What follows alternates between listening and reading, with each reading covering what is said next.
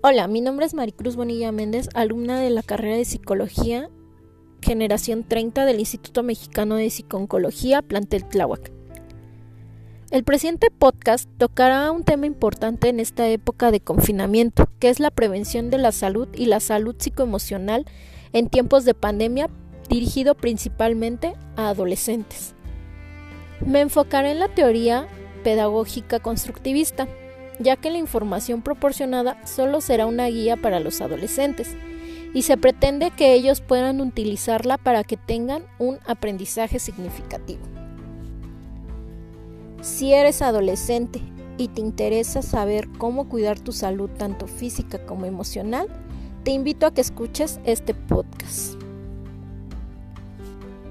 Ser adolescente es una etapa complicada, ya que ocurren muchos cambios en el cuerpo y en la mente. Ahora agrégale estar en encierro, alejado de nuestros amigos y cambiando la rutina que ya teníamos establecida. Tal vez extrañes ir a la escuela, ver a tus amigos, salir a lugares de tu preferencia.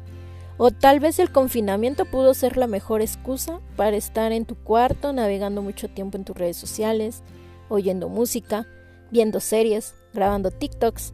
Sea cual sea tu caso, debes tener en cuenta la importancia de tu salud no solo física, sino también emocional. La salud física la puedes cuidar de la siguiente manera. Puedes hacer ejercicio por lo menos 30 minutos al día. Te puedes apoyar viendo videos en Facebook o en YouTube para que tu cuerpo esté en movimiento, ya que estar acostado o sentado todo el día no te hará bien. La vida sedentaria no es una buena opción en este momento. Si no quieres hacerlo solo, puedes pedir a tu familia que te acompañe para hacerlo aún más divertido. Come saludable. Ahora que estás en casa, obvio que lo harás, porque la comida chatarra no está tan a nuestro alcance. Come balanceado y toma muchos líquidos. Si quieres saber cómo realizar una comida balanceada, te invito a que investigues y que estudies el plato del buen comer. Apoya en casa la elaboración de los alimentos. Es otra buena opción para pasar más tiempo en familia. Sigue las medidas de seguridad e higiene. Lava tus manos con frecuencia. Usa gel antibacterial. Si es que sales, usa cubrebocas. Puedes sonarte ya todas estas medidas, pero es la mejor opción para evitar los contagios. Para el cuidado de tu salud mental, te recomiendo lo siguiente. Reconoce tus emociones y no las reprimas. Esta situación nos ha llevado a experimentar una serie de emociones. Es normal. Vívelas porque forman parte de nosotros.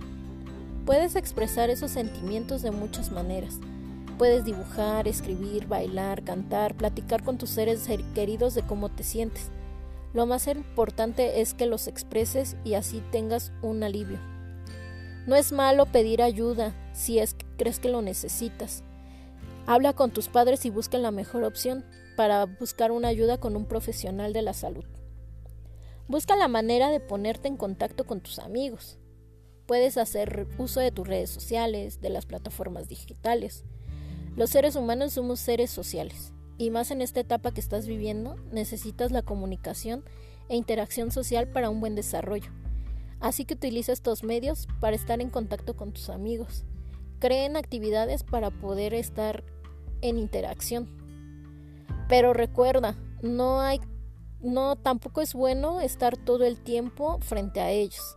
Hay que tener cuidado de cómo nos la utilizamos.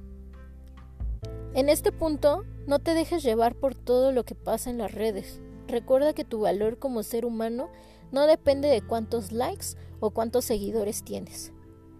Sea amable contigo y con los demás. Practica la empatía.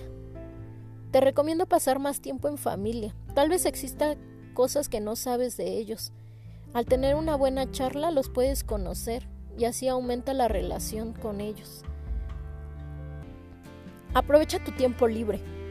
Puedes buscar cursos en línea o actividades. Puedes aprovechar tu tiempo para leer un buen libro, descubrir alguna habilidad que tengas como pintar, bailar, dibujar, cantar, escribir. Puedes hacer recorridos virtuales en museos, hay muchos que te dan esta opción. Así tu tiempo puede ser utilizado en cosas productivas. Escucha música para estar de buen humor. Pon tus playlists favoritos, canta, baila, deja que la buena vibra que está en ti te llene y saca toda esa energía que tienes. Que no te dé pena, disfruta de ti. Haz momentos amenos. Por último, forma parte del cambio. Sigue las medidas de seguridad, no salgas si no es necesario, ayuda a tu familia.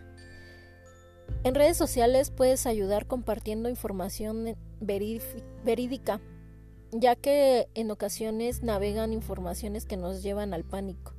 Si evitas compartirlas estaría súper genial.